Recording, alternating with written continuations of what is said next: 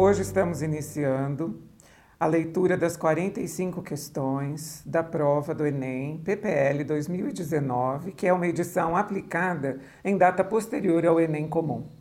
PPL significa pessoas privadas de liberdade e essa prova também atende pessoas portadoras de outras necessidades, como as pessoas cegas, as pessoas com baixa visão.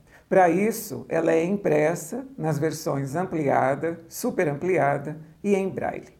Além da leitura, fazemos a descrição das imagens, tabelas e gráficos, e as respostas incluem a resolução comentada. Para cada tema, você pode acessar o nosso episódio correspondente nos ambientes de podcasts, YouTube, Facebook além do site e fazer uma revisão dos conteúdos. O nosso site é o www.matematicaacessível.com.br. Venha estudar conosco e se preparar para os próximos exames. O meu nome é Luísa Maria Marques Poloni Cantarella e hoje é dia 5 de outubro de 2020.